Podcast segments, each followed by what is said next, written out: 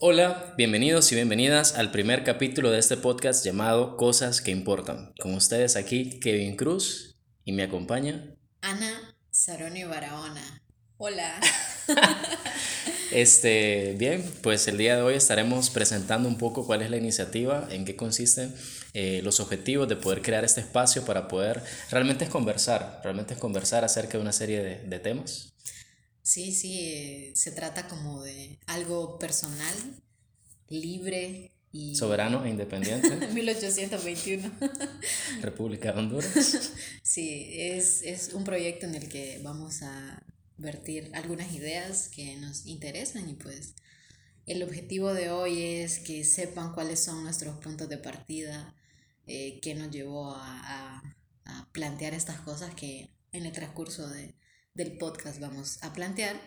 Y bueno, hoy simplemente vamos a hacer algo introductorio para que sepan. Pues. Para que, bueno, vamos a estar planteando ideas, emociones, impresiones, experiencias, conocimientos, de todo un poco, ¿no? Sí, percepciones, significados, eh, crisis, dolores, en la medida de lo posible. ¿sí? sí. Cosas que nos han ayudado y que probablemente no les ayuden a ustedes, pero las queremos compartir. sí, sí. Realmente queremos conversar, ese es como el, el, el objetivo principal.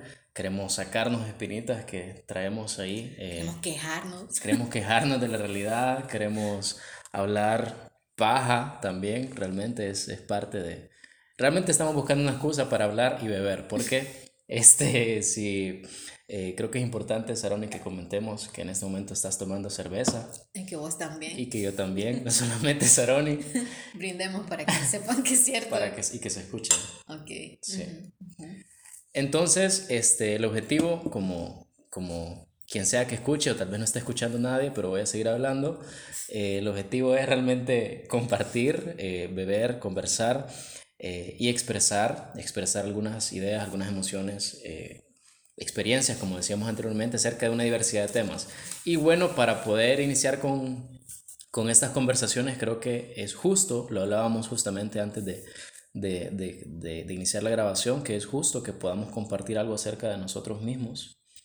Ya eh, que son nuestros puntos de partida, pues eh, dar un génesis y un antecedente de, de, qué centro vamos a hablar o de, qué experiencias y qué significado en otras palabras, quiénes somos nosotros, ¿no? Quiénes eh, eh, realmente, pues yo honestamente, yo no siento que, que, que, que, tengamos un derecho particular ¿no? para poder expresarnos, simplemente eh, somos dos personas que están tratando de expresarse desde sus propias experiencias, desde su propio punto de partida, de sus propias vidas, pero ¿cuáles son esas vidas? ¿Cuáles son esas, esas, esos puntos de partida de los cuales iniciamos, tanto Saroni como yo, como, como individuos, pero al mismo tiempo, este, en qué momento convergemos como una amistad, que realmente eso hay que mencionarlo también, que somos dos amigos eh, que estamos eh, eh, simplemente exteriorizando las conversaciones que pues tenemos cotidianamente, ¿no? Entonces...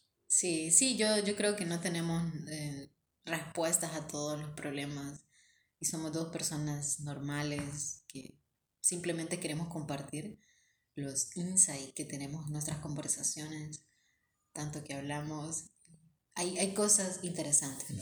Queremos abrir la conversación, digamos, a, a, ah, otros espacios, ¿no? Digamos que e, ese es como, si podemos establecer el objetivo de lo que estamos haciendo, es como abrir la conversación que ya tenemos entre nosotros y otros amigos cercanos a eh, otras personas que puedan aportar, que puedan aclarar, digamos, dudas que nosotros mismos tengamos o, o poder intercambiar, ¿verdad? Poder compartir diferentes puntos de vista, diferentes experiencias. Sí, sí, eso. Y si les ayuda, excelente.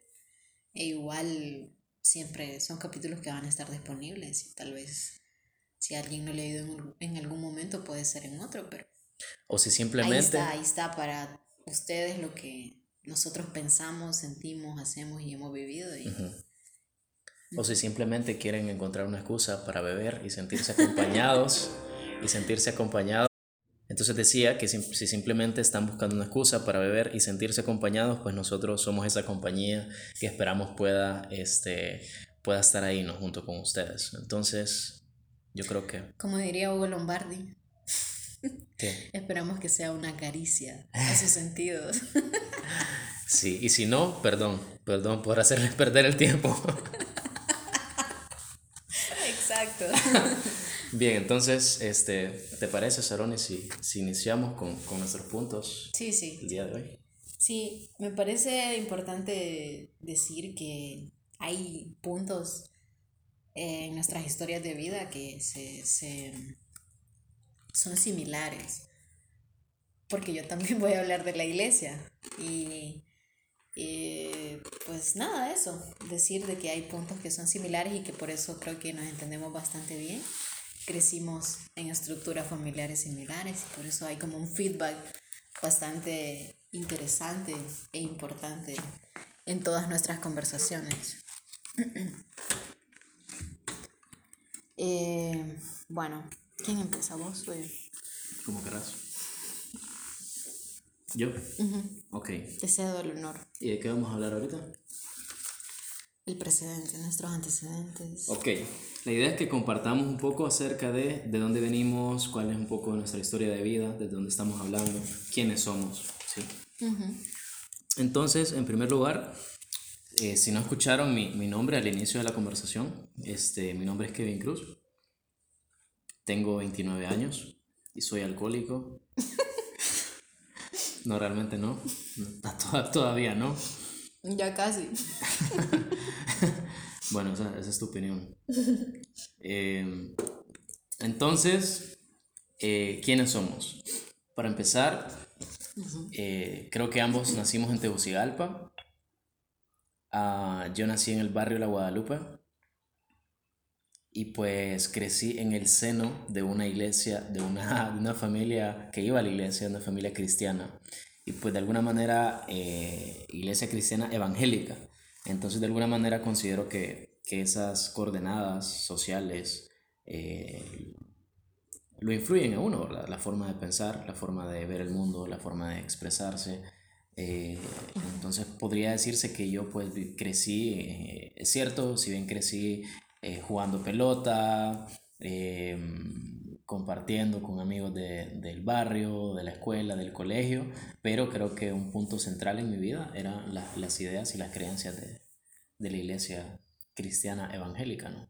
Entonces prácticamente eso duró hasta los 16, 17 años, cuando yo realmente establecí una ruptura con ese mundo, sí, me separé, digamos, de, de la iglesia y realmente no fue algo tan sencillo, ¿verdad? Porque yo creo que yo he observado que muchas personas simplemente eh, se distancian sin mayores problemas, ¿no? Pero en mi caso, y no sé si alguien más se sentirá identificado, para mí sí era importante el mundo de la iglesia, porque no solamente era la iglesia, sino que era Dios, ¿sí? Entonces al final este mundo le daba sentido a mi vida, porque pues yo vivía dentro de, eh, al menos en mi cabeza, ¿no? Vivía dentro de... Eh, Te separaste de Dios. Me separé de Dios. Y mi, mi experiencia concreta fue separarme de Dios. Es como, ok, esto no está funcionando para mí en términos de mi vida práctica, de mi vida cotidiana. Entonces realmente tomé la decisión eh, por, por, cuestiones de, de, satisfacer otras áreas de mi vida. Eh, ¿Cómo cuáles? este, eh, afectivas, sexuales, eh, de vida. En Básicamente. General. Básicamente. no me lo permitía. O al menos yo en, mi, en, mi, en mis propios términos, en mi propia forma de entender esa situación, no me lo permitía. Uh -huh. Entonces sentía que realmente era necesario dar ese, esa, ese paso de separación. Así que inició como una, un camino para mí de, de búsqueda de nuevos referentes, de, nueva, de un nuevo sentido. ¿no? Prácticamente me separé de lo que le daba sentido a la vida, entonces entré como en una crisis de, ok, entonces ¿y ahora qué? ¿Qué voy a hacer con mi vida? ¿A qué le voy a dedicar? Si antes yo creía que Dios tenía un propósito para mi vida y de repente pues ya no, ya no, no existe esa realidad, uh -huh. entonces ¿y ahora qué? Entonces ahí siento que desde ahí empecé a, a, a, caminar por mi propia cuenta, por decirlo de alguna manera, para encontrar respuestas a preguntas que, este, que realmente eran importantes y que, y que el, el, mundo del cristianismo ya no, ya no era suficiente. ¿no? Y yo siento que, que todavía sigo caminando esa, esa trayectoria, todavía tengo muchas preguntas, eh, pero en, me, en ese camino que inicié a partir de esta época, eh, tomé algunas decisiones, por ejemplo, eh, trabajé un par de años en, en un hotel, entré a una carrera que trabajé. De prepa.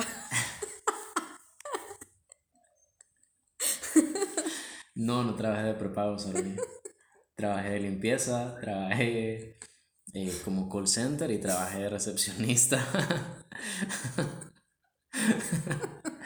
y pues en ese contexto entré a la carrera de sociología, que creo que es uno de los puntos de encuentro que tengo con vos, que los dos estudiamos la carrera de sociología.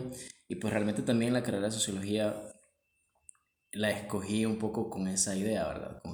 Yo miraba que era una carrera bastante amplia, que tocaba muchos temas y yo me sentía bastante ignorante acerca de muchos temas. Entonces consideraba que la carrera realmente me permitiría eh, responder un montón de preguntas acerca de todos estos temas y pues tal vez más adelante puedo comentar un poco qué tanto o, qué, qué, mucho o qué tan poco respondió la carrera de sociología a todas esas preguntas eh, y, y, cómo me encuentro hoy en día en relación con ello. Entonces pues me gradué en el 2016 inmediatamente saqué una maestría en sociología. Eh, el por qué a veces nos metemos compulsivamente a sacar grados académicos puede ser otro tema de interés. El caso es que saqué una carrera. sí, saqué una carrera inmediatamente y a partir de entonces pues he estado, eh, digamos, entre tratando de sobrevivir en el mundo profesional, en el mundo eh, laboral y en la vida en general, ¿verdad? Con, con todas las preocupaciones que tenemos todos de de sostener nuestra vida, de aportar en nuestros hogares, de aportar en la vida, de aportar en nuestras profesiones, de ser buenos profesionales, pero por otra parte también estado esta preocupación más relacionada con el mundo interno, sobre, sobre qué es lo que le da sentido a mi vida, sobre cómo puedo tener relaciones más significativas, sobre cómo puedo desarrollar todo mi potencial, cómo puedo crecer, cómo puedo vivir en tranquilidad, cómo puedo vivir en paz. Entonces, eh, algo de lo que me he dado cuenta es que muchas de esas preguntas tal vez tengan respuestas, pero no hay respuestas absolutas, no hay respuestas únicas. Entonces, pues eso realmente me genera cierta crisis. por eso es que también estoy en ese, en ese camino de, eh, de buscar respuestas a todas estas preguntas que, que me cargo. Fin. Y fin, creo que esas son como las líneas Parcial. Ok, bueno. En mi caso, eh, también crecí en la iglesia.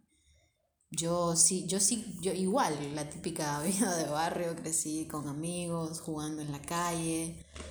Eh, tuve una etapa en bicicleta muy enérgica que la recuerdo con mucho cariño. Eh, pero en mi caso tuve una crianza... ¿Qué pasó?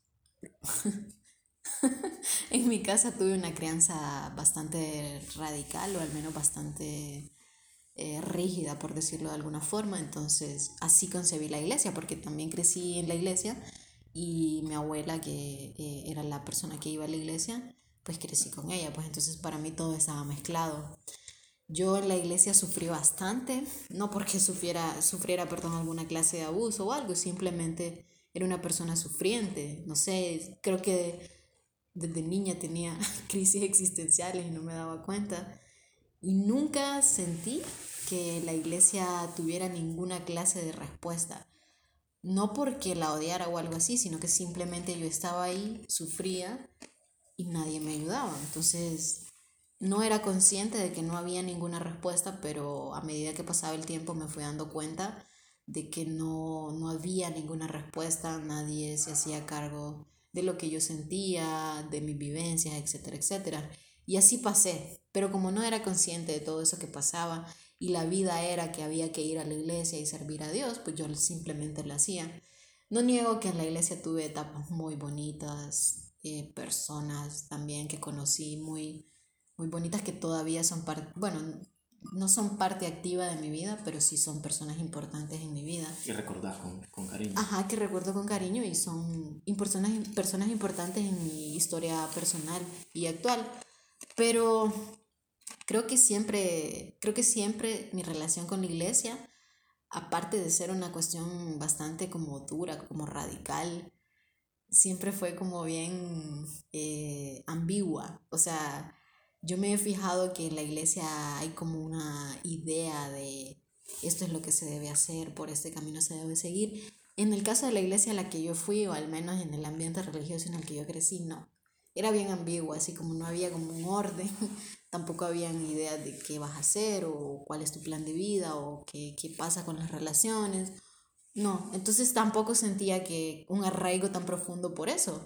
De por sí sufría bastante y no pasaba nada, tampoco había como una, una idea de orden que yo dijera, por aquí debo ir. Entonces, em, pasó el tiempo y creo que cuando ya estaba muy, más grande, no tanto, pero sí ya más grande, como a eso de los 18 y 19 años, sí me di cuenta de que todas estas cosas estaban pasando de una forma bien inocente y bien ingenua. Y simplemente dejé de ir a la iglesia, pero siempre todavía guardaba como la idea de que hay que asistir y hay que congregarse y que no sé qué. De hecho, me retiré de una iglesia y empecé a ir a otra. Y en la otra sí sentía esta idea de orden y pensé en quedarme, pero en eso entré a la universidad. Y entré o sea que cuando entraste a la universidad estaba yendo a una iglesia. Estaba yendo a Eso no lo sabía. Sí, sí, estaba en la iglesia, de hecho. De hecho, los primeros dos periodos iba a la iglesia. Pero ya en este punto, no sé cómo. Eso sí, sí es interesante. No sé cómo, pero yo me senté un día a reflexionar y concluí que Dios era una construcción social. Tenía como 19 o 20 años por ahí. No, esto es una mentira, es una falsedad. Y no volví. Me retiré de la iglesia a la que iba, no volví. Y esa fue mi decisión. Esa, ¿Qué, te habrá pasado? Esa fue mi ruptura.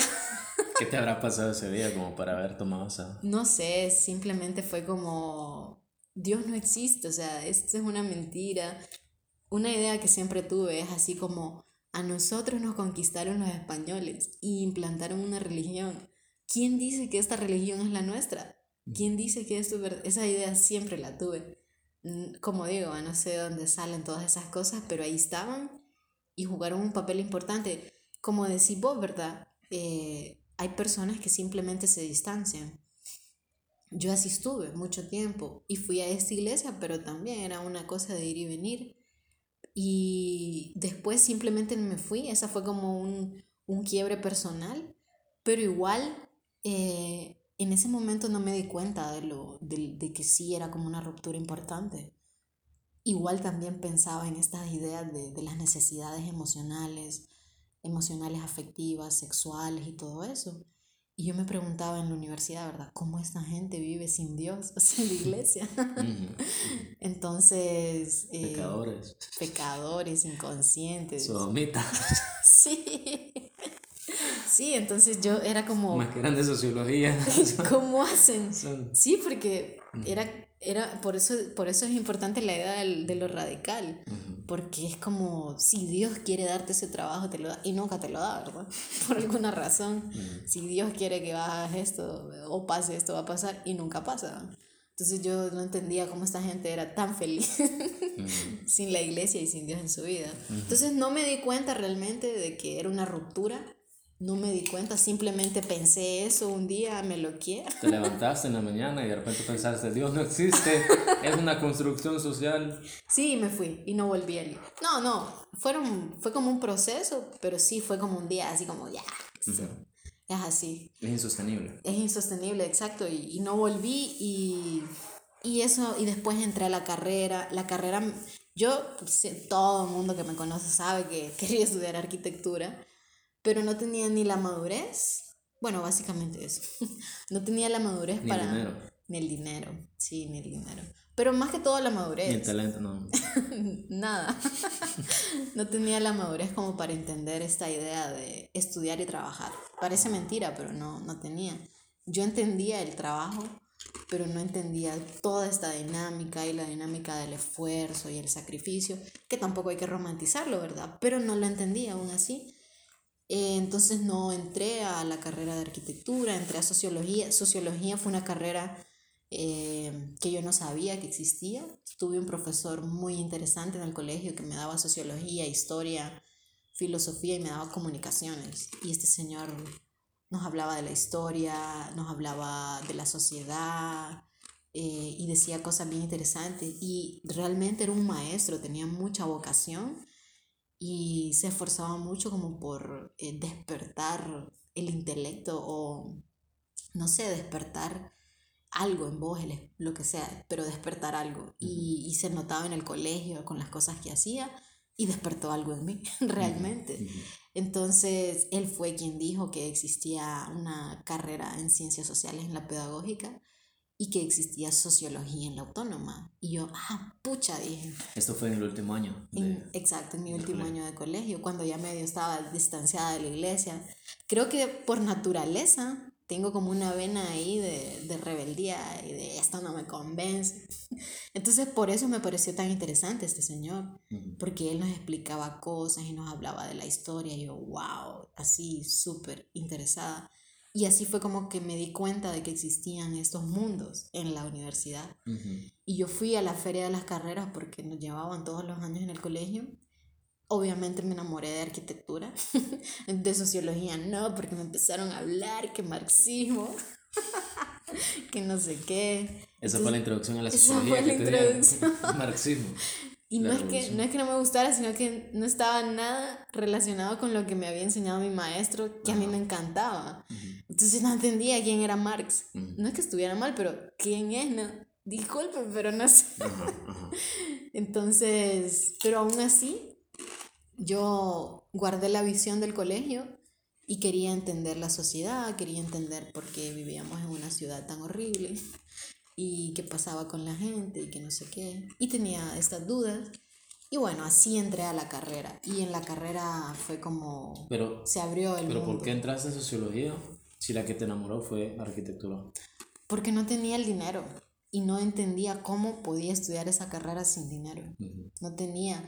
Aparte de que hay otro, tal, tal vez en otro momento lo desarrollé de forma más profunda, pero era una niñita. O sea, yo me gradué casi a los 18 años del colegio y no tenía como la conciencia de, de, para defenderme en la vida. Entonces no, no sabía cómo entrar a ese mundo. Solo conocías el mundo cristiano de tu familia y, con eso tenías que enfrentarte al mundo. Todos los que no estaban en la iglesia eran unos pecadores ahí, Sodoma y Gomorra, y yo no podía. Entonces no, no entendía pues cómo, cómo, cómo hacer ese, cómo conectar con eso. Y, la y bueno, simplemente entré a la universidad. En algún momento me decidí en sacar carreras alternas o a, la par, pero me absorbió mucho ya después la carrera. Pero aún así, em, siempre estaba como esta idea de inseguridad hacia la vida y de no saber cómo enfrentarte a ciertas cosas, pues. Y es ahí cuando empieza la travesía existencial que, nos lleva hasta este punto. Pero bueno, eso es como el antecedente, como la ruptura. La carrera empieza a tener mucha influencia en mí. No todos los maestros, algunos maestros que eran muy buenos, muy buenas. Ah. y bueno, así, así empieza. Y me imagino que eventualmente vamos a, dedicarnos a, a, hablar en más detalle, ¿verdad? Todas estas experiencias, ya sea de la iglesia, ya sea de la carrera, pero también de, de, al final, y yo creo que es lo importante de las conclusiones con las cuales nosotros nos quedamos a partir de todas esas experiencias que hemos tenido, ¿no? De qué manera reconciliamos o no esa experiencia que, que, hemos tenido, de qué manera la seguimos rechazando, de qué manera la aceptamos, de qué o, manera... O de qué manera la eh, hay una revalorización. Sí, porque en un momento yo sí repudié la iglesia, todo lo que tuviera que yo no fui de, yo, nunca sufrí ningún abuso ni nada en la iglesia, hay gente que por eso la odia. Yo simplemente sufrí y la odié después. Pero sí, sí, en algún momento hay que hablar de cómo ahora esas experiencias tienen, eh, se ven desde otra óptica, tienen otros, cobran otra forma de, de aparecer en tu historia personal. Porque yo siento que tuve momentos muy bonitos con mucha gente en la iglesia, estuvo bien o de qué manera esas experiencias se terminan formando. Hay una frase que dice que cuidado, cuidado cuando tratamos de eliminar nuestros propios demonios, porque podría resultar que eliminemos a lo, a lo mejor que tenemos en nosotros mismos. O sea, esas experiencias que tal vez rechazamos tanto, pero no guste o no, nos formaron, pues, y, Y al final somos lo que somos por, por, por, esa historia de vida. Son partes constitutivas de vos. Lo constitutivo es lo que no se puede quitar, porque si lo quitas ya queda incompleto. Es como que... Invalidado. Como que somos un yenga mm. y que tratemos de quitar una, una, pieza de las de abajo, las que son fundamentales y se puede venir abajo todo. Exacto, exacto. Nuevamente, sin romantizar, como decías, esas experiencias, sin romantizar el mundo de la iglesia, sin romantizar nada, pero eh, simplemente reconociendo o aceptando la influencia que realmente tuvo, ¿no? Y para bien o para mal. Es parte de tu historia. Es parte de tu historia. sí. sí, ahí está. Pues eso es como los hitos más importantes en nuestra vida. Yo también pensé en hablar de la iglesia porque, vuelvo y repito, no fue una ruptura en la que yo me diera cuenta en el momento de, de lo importante que era. Y hace tiempo he pensado que veo atrás y sí fue una ruptura al final, fue como un romper, un quiebre. Y me doy cuenta en todos los sentidos, desde la cuestión de género, por ejemplo, porque la iglesia, querrámoslo o no, es bastante machista. Y no, fue eso. Y veo atrás y vale más que hice ese cambio de pensamiento en mi vida. Pues. Bueno, seguramente vamos a tener la oportunidad de seguir profundizando en cada uno de esos temas. Creo que me parece importante mencionar que fue justamente en la carrera donde nosotros dos nos conocimos.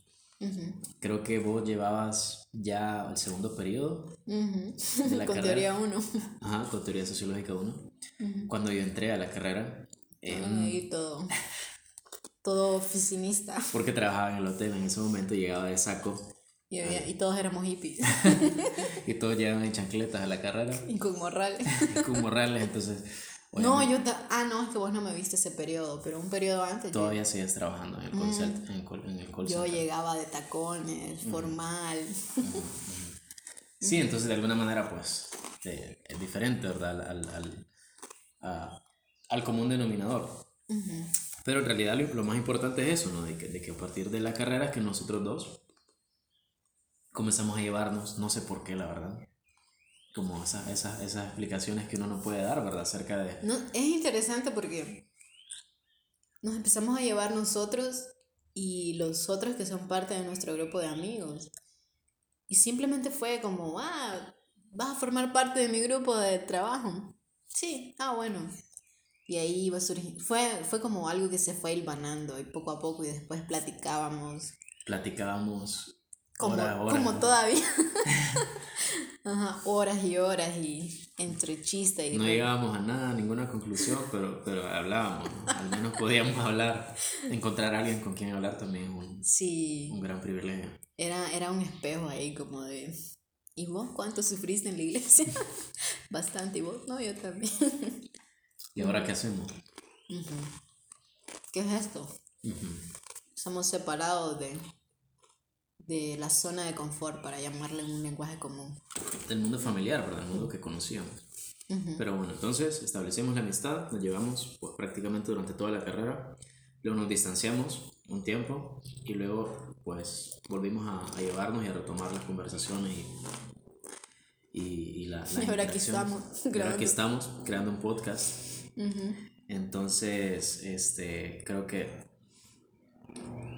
es un momento adecuado para mencionar de qué vamos a hablar, de qué, de qué va a tratar el podcast, cuáles son los temas que estaremos eh, discutiendo y eh, un poco desde dónde los estamos mirando también, Porque eh, algo que uno aprende en ciencias sociales es que generalmente acerca de un mismo acontecimiento, de un mismo hecho o de un mismo fenómeno, hay múltiples formas de mirarlo, múltiples formas de interpretarlo, de observarlo. Y cada una de esas observaciones e interpretaciones tienen muchas consecuencias, ¿no? Entonces es importante mencionar desde un inicio cuáles son nuestros puntos de partida en relación a cómo estamos entendiendo, en primer lugar, las cosas que importan, qué son esas cosas que importan para nosotros, y en segundo lugar, desde dónde las estamos entendiendo, desde dónde las estamos observando o, o interpretando. Sí, exacto. Sí, eh, hablar de nosotros es marcar el precedente, pues, porque fue a partir de todo este eh, enlace de acontecimientos que llegamos a la carrera, que nos conocimos, que empezamos a ser amigos. Y a construir una mirada también. Ajá, y que empezamos a construir una mirada, que fue sobre todo cuando iniciamos la carrera, cuando tuvimos varios maestros. Estoy pero... sirviendo churro por si escuchan un ruido. dale, dale, dale. Eh, pero sobre todo algunas personas, en especial que con las clases que te daban, con los temas que tocaban, era como abrirte los oídos, abrirte la mente hacia otras cosas. El corazón. El corazón, sí, fue como, wow, yo me identifico con esto. Me identifico en la medida que no sé nada, en la medida que esto es lo que ando buscando. Y así empieza, como había dicho, así empieza la travesía de, más que de, no sé, más que de entender, en este momento es como descubrir, es como de ir descubriendo las posibilidades, las, las miradas. La amplitud que tiene el mundo. La amplitud. Más allá de esa crianza con tu familia, en tu barrio, en tu iglesia, en tu colegio, o sea que yo creo que un punto ahí, y seguramente vamos a estar discutiendo a lo largo de, de este podcast, es que nosotros somos dos hondureños comunes y corrientes, ¿no? Entonces, en promedio, pues realmente mm, como hondureños no tenemos una buena educación y por lo tanto eh, no tenemos una percepción de lo inmenso que puede ser el mundo. Y una buena alimentación. También, también eso, eso está en la raíz, ¿verdad? Eh, pero, pero no tenemos una dimensión para empezar de... Porque, vaya, un punto central con todo esto es que pensamos que las cosas por las que sufrimos somos los únicos que sufren acerca de, de, las experiencias que nos ocurren. Ojalá que no se escuchen mis tripas. Sí, Saroni creo que tiene hambre o indigestión. indigestión. Pero bueno, decía que, que, que generalmente no tenemos un punto de referencia para poder interpretar aquello que nos pasa. Generalmente nuestro punto de, de, referencia es la televisión o nuestras amistades, que pues no saben mucho más que nosotros. Nuestro pequeño barrio. Nuestro pequeño barrio, la iglesia, pensando así en, grande, ¿verdad? y, y, y, bueno, eh, pues como buenos hondureños, eh, la lectura de libros, de artículos, pues no es algo, no es algo, que se, no es algo que se fomente y es, creo que también es una de las fuentes más importantes de, de información para poder conocer todo el mundo que está más allá de lo que se nos presenta en nuestra vida cotidiana. Sí, eh, es importante resaltar que, que o sea, no solo compartimos la iglesia, sino de que, o sea, seguramente hay mucha gente de clase baja que llega a la universidad, no sé si todos se graduarán o sí, probablemente sí, pero hay una media, o, o mejor dicho, hay, un, hay una población importante de la universidad que de clase media, o al menos que tienen los recursos para una vida universitaria y nosotros no éramos en ese caso. Em, hay diferencias en ese punto en nuestras historias de vida, porque en mi familia eh, no fuimos una familia acomodada, pero había formas de, de, vivir tranquilamente, ¿verdad? Eso tiene sus matices. Pero aún así eh, llegamos a esta situación en condiciones precarias, pues. Y eso implica un mundo completamente distinto a lo que uno puede imaginar y también implica una lucha eh, completamente en desventaja. Eh, o sea, tiene una serie de significados que son que te marcan realmente, o sea, realmente imprimen algo en vos y no algo necesariamente negativo, sino si no, o sea, te das cuenta, pues, para, para, para aterrizarlo en una realidad concreta, la universidad asume que vos tenés los recursos para poder sacar la carrera, ah. que vos tenés eh, un auto o al menos tenés el dinero para el taxi o el dinero para los materiales. Una computadora. Una computadora, internet en tu casa. Internet. Entonces, el mundo universitario y eventualmente el profesional también asume ciertas cosas de vos aunque no sean, aunque no reflejen tu realidad, ¿no? Entonces una de ellas es, ok, vas a sacar esta carrera, no nos importa que no tengas los recursos, o sea, toma esta maqueta que tenés que hacer para dentro de una semana. No importa que, no te, que, o sea, que tengas que gastar mil empiras y tal vez vos tenés 500 ajustados, es mucho, y es para pasaje, comida y le tenés que dar a tu mamá de paso. Sí, entonces esa diferencia entre la exigencia que tiene el mundo académico y profesional que en este podcast una forma de llamarlo va a ser el mundo objetivo, ¿sí? Eh, choca con nuestra condición de vida, con nuestra condición emocional, nuestra condición como seres humanos, ¿verdad? Eh, bueno, es que realmente en un país como Honduras también sacar una carrera es un milagro. Sí, la estadística, la estadística dice que el 1% de la población asiste a la universidad. O sea, y de hecho, ¿cuántos centros universitarios hay? No hay centros en todo el país. No, hay, diver, no hay oferta educativa, de hecho, porque solo tienes la U y educación media. Y, del y grados universitarios solo tienes la autónoma que ofrece todas, entre comillas, todas las carreras. Pero solo en las principales ciudades. Ajá, también, las, exacto. Sí, en las, en las otras no hay más de que más de 10, 15 carreras. Ajá, y la pedagógica, que solo son profesorados y no de todo, o sea, no tenés profesores de, de, de, todas las áreas realmente. Entonces, de por sí estructuralmente es como difícil, no digamos vos, micro, un ser humano micro social ahí te metes en esa macroestructura. Sí. Estás jodido sí. desde, desde, el inicio de la carrera. Sí. Y justamente eso es lo que vamos a tratar de compartir. Sí, eso es lo que nos imprimió. Sí. Como diría el de Prometeo ascendido, las impresiones, o sea, son cosas, como te había dicho, constitutivas, las impresiones que quedan ahí, pues. Y al final son los referentes a través de los cuales te mueves. ¿De qué otra cosa puedes hablar? Si eso es lo que imprimió de forma más profunda tu experiencia Exacto, de vida. vamos a hablar de lo que conocemos, no vamos a hablar de lo que imaginamos ni de lo que creemos que debería ser, sino que vamos a hablar, o tratar al menos de hablar desde esa... Que sí, que es lo más pertinente, pues. o sea, es lo que sabemos, pues, es, es, es, lo que hemos vivido, lo que hemos experimentado y es lo que conocemos actualmente y es lo que podemos explicar también en la medida de lo posible. Bueno, entonces no sé, Saroni, si te parece que pasemos al tema de, al final, cuáles son esas cosas que importan, Por cuáles son los temas que consideras importantes y por qué son importantes y, y desde dónde. Sí. ¿Desde dónde los estás observando? Pues sí, eh, desde mi propio punto de vista, eh, siento que es importante tener una travesía existencial como la que ya explicamos. Como, Pero una pregunta, cuando decís travesía existencial o camino existencial o crisis existencial, ¿de qué, de qué estás hablando? Me estoy, me estoy refiriendo como a hacerte preguntas. No, sí rupturas o quiebres o, o cambios radicales, llamémosle.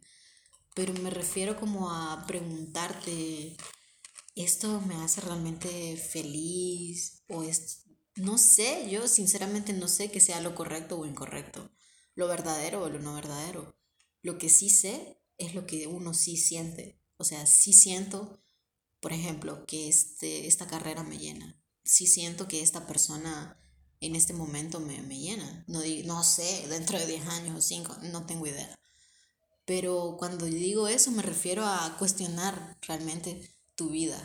Entonces cuando decís crisis existencial o camino existencial, es como ser consciente cuando algo no te está llenando, es como... Como, sí, ser consciente, creo que ser consciente de tu sufrimiento y no reprimirlo, porque yo creo que ese es un punto interesante e importante, fíjate, porque yo creo que lo que hacemos al final eh, es reprimirlo y no sé por qué, eso puede tener muchas y diversas razones, pero seguimos eh, jugando el rol que, que, hemos, que nos han asignado o que nosotros mismos nos hemos asignado, lo seguimos ahí y a pesar de que sabemos o tal vez no sabemos, pero seguimos sufriendo, ahí estamos y no cambiamos de rumbo. Entonces, yo creo que es importante preguntarte, cuestionarte, y no es nada glamuroso esto, está lleno de dolor, tristeza, lágrimas, sufrimiento, eh, pelearte con personas, tener ideas que no son tan eh, bonitas para los demás. Entonces yo siento que para entender no solamente los temas que importan, sino los temas que te importan a vos, porque como te decía antes de grabar, la política es importante o no sé, la administración es importante para la vida cotidiana. Y está bien, y puedes dedicarte a eso, pero ¿qué hay de vos, pues? ¿Qué te interesa? Quizás pueda ser administrador de día y bailador de tap en la noche. Sí, entonces sí siento que, que, eso es importante, pues, para entender los temas que, a tu, que, le, que llenan tu vida, que te hacen feliz, que te hacen sentir que, que puedes levantarte cada día, que, que puedes ser feliz, que no puedes ser una persona amargada que le grita a todo el mundo. Entonces, desde ese punto de partida, que creo que fue lo que nosotros vivimos, no es que creo, fue lo que nosotros vivimos de una forma bien ingenua. ¿Sabes qué estoy pensando ahorita? Yo creo que el tema que mencionamos, tal vez inconscientemente de la iglesia, de, adquiere más relevancia ahorita porque yo creo que el tema de las cosas que importan está relacionado directamente sobre qué importa una vez que, digamos, tomas como o aceptas el principio de que no hay algo trascendente, digamos, que, que, que te diga esto es lo importante. O sea, una vez que vos te soltás de la mano de la, de la iglesia o, o, de cualquiera que sea tu sentido universal, entonces te preguntan, ok, ¿y ahora? ¿Ahora qué hago? Entonces ahí, ahí creo que se relaciona directamente con lo que mencionábamos al inicio, porque, ok, una vez que me encuentro solo frente al mundo, por decirlo de alguna manera, ¿qué es lo valioso para mí? ¿Qué es lo, qué es lo valioso desde mi propia experiencia? Porque pues no hay otros referentes, no, no hay... Y te das cuenta que es cierto, que es lo valioso para vos, pero te en mi caso me di cuenta de, puchica, hay muchas cosas valiosas para toda la gente, porque yo era de la idea de, ¿cómo pueden vivir sin Cristo? ¿Cómo pueden bailar? ¿Cómo pueden fumar? ¿Cómo pueden ser tan felices? Que recuerdo que uno de los pastores lo decía en la iglesia. Y, es, como si el, es como si aceptaras la inmensidad y la diversidad del mundo y, te, y sos libre porque te das cuenta de que hay muchos mundos y los respetas y la gente está bien y es con tal, ¿verdad? Como dicen, hacer lo que querrás y no hacerle daño a nadie. Y te das cuenta de que la gente está ahí, y etcétera, etcétera. Y, y te das cuenta, ¿y yo? ¿Qué onda? ¿Dónde, ¿dónde puedo ir? ¿Qué, ¿Dónde te ubicas? ¿Qué me gusta? Y qué, ¿Qué, puedo hacer? Pero ¿cuáles son los sistemas importantes, Ana? Pero ¿cuáles son? si sintetizáramos un par de bueno, temas eh, selectos. Bueno, de forma general, como digo, creo que hay cosas importantes que entender como la sociedad, la política, la economía. Realmente, lo digo sinceramente, creo que es importante entenderlo, pero también, si lo pudiera decir de una forma sintetizada, es como entender el mundo interno y el mundo externo. El mundo externo para que puedas dirigirte en él que el mundo externo serían esos temas que acabas de mencionar, Exacto. la economía, a la sociedad, la política. Exacto, sí, todas estas cosas que, que, que, uno cree que están alejadas de uno, pero que realmente te afectan y te influyen, de verdad. Y no son tan, ¿cómo decir? No son tan interesantes a primera vista. Imagínate ponerte a leer un libro de macroeconomía. ¿Qué vas a entender? Sí. Y las cosas internas son... Para empezar, qué hueva, ¿no? Exacto, para empezar, qué hueva. Eh, pero es importante. Perdón, economistas que están escuchando. no, expliquen. Y las, las del mundo interno es como, ¿qué quiero? ¿Qué me gusta? ¿Cuál es mi proyecto de vida? ¿Cuál es mi proyecto de vida? ¿Qué le da sentido a mi vida? Esa es como la pregunta, el hilo conductor, el eje central, el núcleo, lo sagrado, sí. Qué le da sentido a tu vida y a partir de ahí qué la espiritualidad, las emociones, cómo influye tu familia, eh, tu pareja si la tenés, tus amistades, qué has hecho, cómo te ves a vos mismo, cómo ves a los demás, eh, qué te interesa el arte, la música. Y yo, disculpa que te interrumpa, pero yo creo que algo, algo valioso ahí a mencionar es que realmente pueden haber miles de respuestas a todas esas preguntas. Y yo creo que cada una de las respuestas que cada persona le da es, es muy válida. sí, Creo, y creo que por ahí va el tema del podcast también, de que no estamos como estableciendo cuál es la respuesta absoluta a cada una de estas preguntas que se puede hacer las personas. Simplemente es como aportar o compartir un poco de lo que nosotros hemos encontrado eh, para poder eh, responder o satisfacer a estas preguntas o necesidades. Sí, al final es como sacar tus propias conclusiones y, y también a través de esto vete y conocete. O sea, no tenemos las, todas las respuestas ni somos seres especiales, solo es como esto es, pues, o sea, la vida en parte es esto que estamos hablando y, y podés vivirla, podés disfrutarla y por eso se llama cosas que importan, porque como hemos expresado, crecimos en la iglesia y etcétera, etcétera, nos enseñaron que lo importante es esto, la iglesia, por ejemplo, Dios, o en otras palabras, someterte a una autoridad, por decirlo de alguna forma. O, y seguir ese camino. Y seguir, ese camino. La, la, instrucción. Pero en el fondo estás sufriendo. En el fondo ni siquiera podés establecer una relación. Eh, o sea, no te dicen que lo importante es casarte y te dicen que lo importante es obedecer a Dios. Pero en el fondo ni siquiera puedes hablarle a la chica que te gusta. Entonces, ¿qué es lo importante? Pues es importante que te entendas a vos mismo, que sepas quién sos, o al menos que sepas quién no sos. Y nosotros, por ejemplo, o al menos yo no me di cuenta de que no soy una mujer que va a ir a la iglesia, se va a casar, va a tener hijos. Una mujer piadosa, como dicen en la iglesia católica. Sí, una, una mujer, una piedra de bien en el camino. Hay un versículo ahí que dice algo así, entonces... Y te sometes al hombre como la cabeza de la relación. No, yo soy Lilith. Lilith se fue, dejó a Adán y tuvo sexo con los demonios. Tenía como mil veces diarias. Es cierto, esa historia es, real y es de los libros apócrifos de, de, la iglesia, que la primera mujer de Adán fue Lilith. Pero Lilith para empezar, le gustaba estar arriba. Y Adán decía que no. Yo tengo que estar arriba. Entonces, cada interacción entre Adán y Lilith era una forma de tensión y de pelea. Entonces Lilith se va del no Se sometía, No se sometía, sí. Y le encantaba el sexo. Ese es un punto interesante. A Lilith quería a toda hora, en todo momento, vivir su sexualidad con Adán.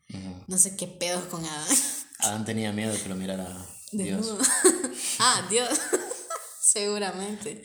Entonces Lilith se fue y bueno, hay muchas Lilith en la iglesia disfrazadas de Eva. Vale mencionar que esto no significa que no valoremos lo que realmente está en el Génesis, ni en la Biblia, ni lo que realmente se establece en nuestra cultura, simplemente es el reconocimiento de que hay otras alternativas, otras interpretaciones acerca de los mitos que sostienen nuestra cultura, ¿no? En este caso la creación y... Exacto, sí, exacto. Entonces, sí, exacto no se trata de, perjudicar la imagen de, lo otro y de lo demás o de hablar mal de la iglesia o de Eva, no Pero hay otras miradas y son, son, son, valiosas, son valiosas. son valiosas. Entonces, esas son las cosas que importan, pues. Las cuestiones que están, sí son importantes las exteriores, como, pero sobre todo las interiores. ¿Vos qué pensás? Bueno, en mi caso, mientras, mientras hablabas, creo que sí coinciden muchas cosas de las que decías. Pero nuevamente hablando desde, desde mí mismo, desde mi propia experiencia, puedo decir que una pregunta que engloba muchas cosas que yo me, yo me planteo están relacionadas sobre cómo vivir, cómo tener una, una vida eh, plena. Eh, una vida aquí y ahora, en este momento, cómo la vivís tranquilamente. Bueno, el tener una vida aquí y ahora, creo que eso está relacionado también con, con algunas, algunos enfoques, algunas escuelas, algunas interpretaciones, pero, y siento que está bien, pero como yo lo miro, como yo lo observo, como yo lo siento, es, para empezar, cómo vivir, cómo, cuál es la manera ideal de vivir. Eh, es decir, cómo tener buenas relaciones, cómo vivir tranquilo con uno mismo, cómo cómo conocerte y desarrollar tu propio potencial, cómo aportar a la sociedad, pero todo esto no de manera mecánica ni, ni racionalizada, sino que de qué manera uno puede eh, florecer, por decirlo de alguna manera, en todos estos ámbitos, ¿no? De qué manera vivir eh, y, y, tener un balance en todas estas dimensiones de manera orgánica, de manera este, natural, por decirlo de alguna manera porque algo de lo que también me he dado cuenta en este transcurso de, mi vida es que también las cosas, y nuestras abuelas lo saben, ¿no? La frase de que por la fuerza ni el agua es buena, ¿no? Entonces, no se puede tener una vida saludable por la fuerza. No se pueden tener relaciones eh, plenas por la fuerza. No se puede tener un trabajo que te satisfaga por la fuerza, ¿no? Realmente eh, algunas de mis preguntas van relacionadas sobre cómo podemos tener vidas satisfactorias en estas diferentes dimensiones, con las relaciones, con las amistades, con el trabajo, con la sociedad, con nosotros mismos y que todo sea de manera este, fluida o natural, ¿verdad? Y, y bueno, un poco buscando respuestas a, esta pregunta es que, que uno va, va, conociendo cosas, va comparando, va probando y, y también eh, teniendo temores, ¿verdad? Porque uno a veces llega a ciertas respuestas teóricas, por decirlo de alguna manera, pero tiene miedo de vivirlas. Entonces, este, por ahí también van algunas de las dudas o preguntas que, que yo tengo. Entonces, ¿qué es lo que importa para mí? Es, sería por ahí, ¿verdad? Cómo tener una vida plena o satisfactoria en todas esas dimensiones eh, y que de manera natural conecten con esa, ese mundo externo u objetivo que mencionas, que sería el tema del mundo de la política, el mundo de la economía, el mundo de la sociedad, porque nos afectan, ¿verdad? Y algo que nos... Y porque tenés que enfrentarlo, o sea, sí, o sí, no, no hay escapatoria sí, de eso. Sí, o sea, miremos o no las noticias. Pelea en el barrio. Pelea de gatos, sí, sí, sí. Este, vamos a tomarlo como un augurio de la realidad nacional que estamos experimentando ahorita.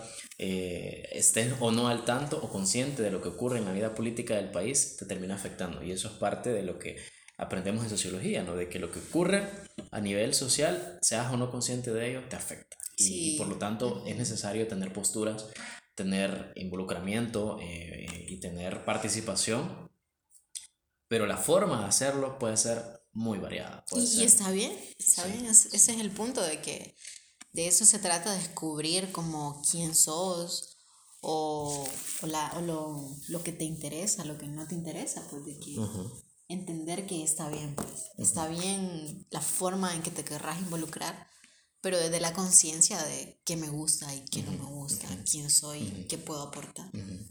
Pienso algo, porque un, un, tema que quedó pendiente, siento yo, y ya estamos como acercándonos a la hora, es cuál es nuestro enfoque, desde dónde estamos viendo todas estas cuestiones que nos parecen importantes. Entonces, me parece que sería un poco apresurado hablar en estos últimos minutos para llegar a la hora eh, de todos estos temas. Entonces, me parece que, eh, no sé si te parece, mejor dicho, si, si, si cerramos un poco como esta conversación, ah, cerrando algunas conclusiones de esta conversación que tuvimos entre nosotros y dando como apertura a eh, el siguiente capítulo que tendremos en el cual estaremos hablando de estas. Por supuesto que sí. sí, me parece un excelente cierre, me parece un excelente precedente todo lo que hemos planteado. Y bueno, nos despedimos y les esperamos en el próximo capítulo donde vamos a presentar y exponer un poco más estas cosas que consideramos que importan. Todavía no vamos a profundizar en cada tema, es como nuevamente una mirada general. Introductoria, descriptiva. Introductoria, sí, ya en los próximos capítulos sí vamos a tomar temas específicos y desarrollarlos, pero por supuesto que sí. Bueno, en primer lugar, este, se me fue rápido la hora, realmente, eh, hablando hablando queso, hablando, paja. hablando paja, pero al final no es paja, al final es como compartir un poco de nuestras historias, de, subjetividades, subjetividades mundo interno, significados. Entonces, este, eh, creo que con esto planteamos principalmente desde dónde venimos, dónde estamos parados, quiénes somos, y, creo que en los siguientes capítulos estaremos hablando sobre hacia dónde vamos, cuáles serán esos temas eh, que me parece que son muy interesantes y ya quiero iniciar a, conversar sobre cada uno de ellos. Y pues nada, extender la invitación a, que nos continúen acompañando en estas conversaciones. Que lo compartan. Que lo compartan, que se suscriban. Sí. Nunca en la vida pensamos que íbamos a estar aquí. Sí. Solo éramos dos amigos, bueno, muchos más amigos, pero dos sociólogos hablando de todo un poco y bueno, hoy aquí estamos compartiendo nuestros insights y esperamos que les sean útiles y si no, pues eh, no jodan. es broma. Si no hay muchas ofertas realmente para poder escuchar. ¿Saben qué? ¿Saben qué? Son mejores que nosotros porque no nos quieren escuchar. Se creen. Se creen mejores con nosotros porque no nos van a escuchar. Ok, bueno, no, eh, gracias por escucharnos.